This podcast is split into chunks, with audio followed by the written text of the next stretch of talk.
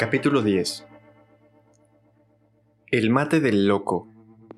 Jaque mate en dos jugadas. El mate del pastor. Jaque mate en cuatro jugadas. Errores cometidos a menudo por novatos. La defensa siciliana, preferida por muchos grandes maestros. Negras, dijo Ricky tras pensarlo un momento. Se sentó delante del asesino. El señor R terminó de colocar las piezas en el tablero. Alzó la vista. Como dos viejos amigos jugando una partida amistosa, ¿verdad, doctor? No. Dime, doctor, ¿te sientes seguro? No.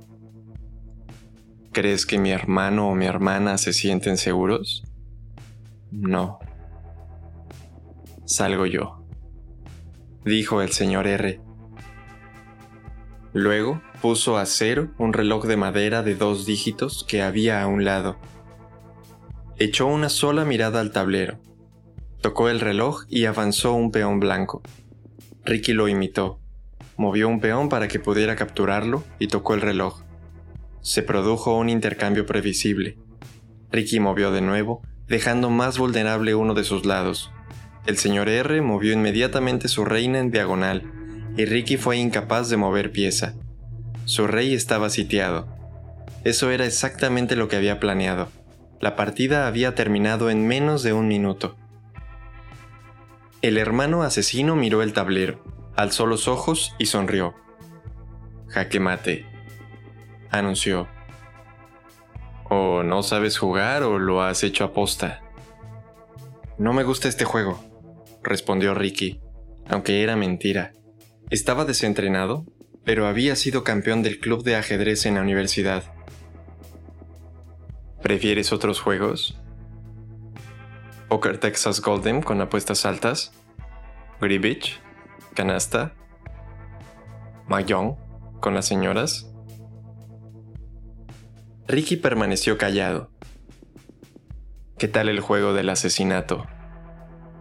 El señor R recorrió el tablero con un brazo para hacer caer todas las piezas en una cajita de cartón. Repiquetearon al precipitarse por el borde. ¿Te ha dado mi hermana el último regalo de nuestra persona de interés? Sí, ahora mismo. Es de lo más intrigante, casi lo admiro. ¿Lo admiras? Lo interrumpió Ricky, ese hombre sabe alterar las emociones a un nivel íntimo, ya lo verás. De un asesino a otro es algo que respeto. Sonrió con la misma expresión y el mismo tono retorcidos cargados de ironía que había utilizado cuando se habían visto en Miami. Llámalo admiración profesional. Ricky negó con la cabeza a modo de respuesta. Primero se echó hacia atrás Después se inclinó hacia adelante. No estaba cómodo en ninguna postura. Te haré una pregunta importante, doctor. ¿Has estudiado los tres casos que te dio mi hermano? Sí. Puede que no tan a fondo como me hubiera gustado, pero los he leído. ¿Ves alguna solución a nuestro problema? Todavía no, contestó Ricky. Creo que se está acabando el tiempo, dijo el señor R. Apúrate, Ricky. Tenemos que actuar antes de que lo haga nuestro objetivo. Es un asesino con una tarea pero sin un objetivo, se percató Ricky. El hombre de acción incapaz de moverse, por más frío que parezca, tiene que estar que arde por dentro. Tuvo que detenerse ahí. Escuchar al asesino como si fuera un paciente era un error. Pero, doctor, a lo mejor hay algo en esta última entrega que te oriente en la dirección adecuada. Cuenta con ello. Yo, empezó a decir Ricky, pero el señor R alzó la mano para detenerlo. Este es tu trabajo en todo este asunto, tu único trabajo, una tarea fundamental. No fracases, sálvalos y sálvate, no es complicado. Dijo estas frases como si fuera una ametralladora. Continuó mirando fijamente a Ricky, casi como si pudiera ver que le estaba ocultando algo simplemente por el lenguaje que reflejaba su cara. El señor R se inclinó hacia él por encima de la mesa. ¿Qué puedes decirme de este hombre? ¿Qué has averiguado hasta ahora? Creo que es detallista, un planificador, cuidadoso, y que lleva trabajando en esto desde hace mucho tiempo. Respondió Ricky demasiado deprisa. Por supuesto. El señor R pareció pensar un momento. ¿Está cerca entonces? Sí. ¿Vigilando? Un psicoanalista está siempre vigilando.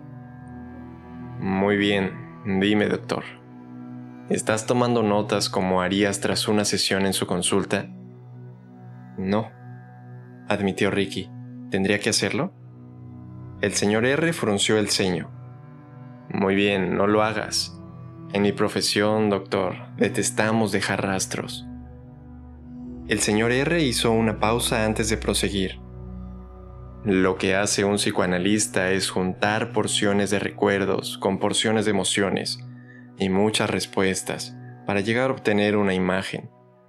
Eso es lo que yo necesito. Concretamente, lo que necesito de ti es un nombre y un lugar. Y más cosas. También necesito saber las capacidades del hombre al que me enfrento. ¿Somos iguales? ¿Es un psicópata retorcido o tan solo es un tipo enfadado? ¿Está entrenado o es un aficionado? ¿Militar? ¿Policía? ¿Exagente de la CIA o de la DEA? ¿Autodidacta? ¿Torpe o listo? ¿Y qué tal un hombre que lee demasiadas novelas de misterio de kiosco y de repente se cree que sabe cómo asesinar? ¿Cómo mido armas ante él? ¿Cómo contrarresto sus habilidades y cómo uso las mías? ¿Le gustan los cuchillos o prefiere las pistolas? ¿Y de qué calibre? Preguntas, doctor.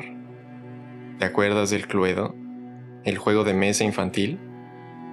El coronel Mostaza en la biblioteca con el candelabro. Necesito respuestas, oriéntame, proporcioname información. Prevé sus movimientos. Todos contamos contigo. Todavía estoy preparando un perfil. Sí, un perfil, muy bien. Eso es útil, es lo que necesito. Tendrías que acercarte más a él, dijo el señor R. El video debería ayudarte. Aproximarte lo bastante para que no haya ningún error sobre quién es exactamente, qué tiene intención de hacer y cuándo. Y en el momento en el que sepamos todo esto, podré actuar. Lo estoy intentando. Inténtalo mejor. El señor R se recostó contra su asiento y contempló fijamente a Ricky un largo rato. Después, desvió la mirada y se agachó. Por un instante Ricky se quedó petrificado al pensar que cogía un arma, a pesar de que aquello no tenía sentido en un concurrido parque a plena luz del día, rodeados de gente. Pero el señor R sostenía en la mano la reina negra de su juego de ajedrez. Es interesante que la pieza más capaz del tablero, la que puede moverse de más formas diferentes, y es con creces la más peligrosa y valiosa a la vez, sea femenina, ¿no crees, doctor? Ricky no supo qué responder. El señor R acarició la pieza de ajedrez un momento. Después, de repente, la sujetó como si fuera una pistola y apuntó con ella a Ricky. Este tuvo que esforzarse para no echarse hacia atrás. Pasado un buen rato, el señor R volvió a guardar la pieza en su cajita. ¿Tienes alguna vez la sensación de que algo o alguien está fuera de tu alcance y de que si pudieras encontrar un método de acercarte tan solo un milímetro, todo se aclararía? Preguntó el asesino. Luego el señor R rió de nuevo, sin esperar una respuesta. Soy un experto en ganar ese último milímetro. Nuestros encuentros anteriores sugieren que también lo eres, doctor. Señaló el paquete que contenía el CD. No hay gran cosa que yo pueda hacer sin, bueno, centrarme. Necesito ponerme a trabajar. Ricky no dijo nada. Sabía qué quería decir trabajar. No tardes, doctor. Cada minuto que seguimos sin acercarnos nos pone a todos nosotros en un peligro cada vez mayor. Las apuestas suben con cada segundo que pasa. Tic-tac. El tiempo corre. Sé que apúrate, pero hazlo con sentido. Dime lo que necesito saber para que todos podamos volver a dedicarnos a lo que hacemos mejor en este mundo.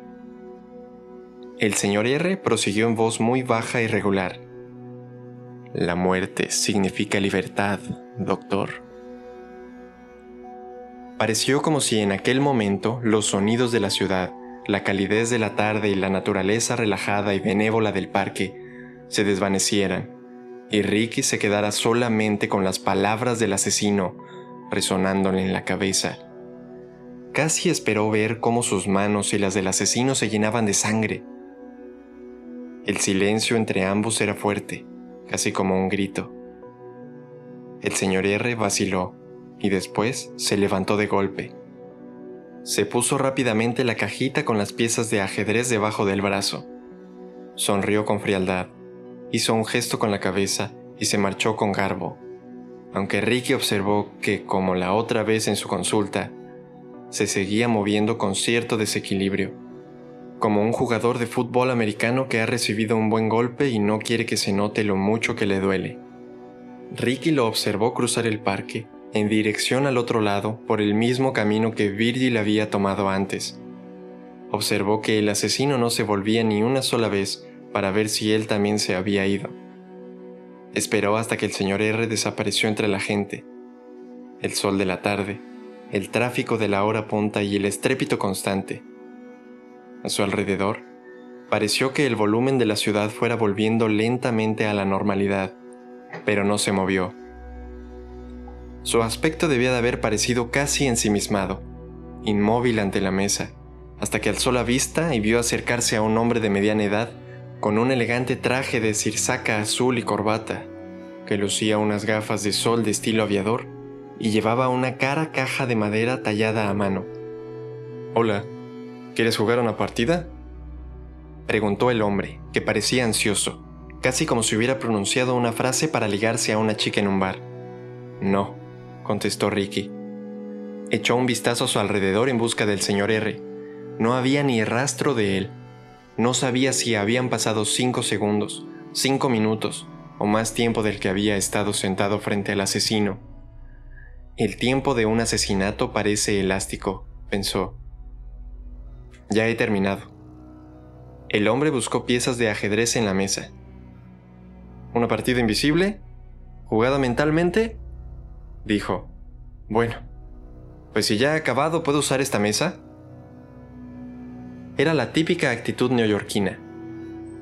Voy a ser de lo más educado y a la vez te enviaré a la mierda. Ricky empezó a levantarse pero dijo, Venga, va, una partida. El hombre sonrió y se sentó. No se molestó en presentarse.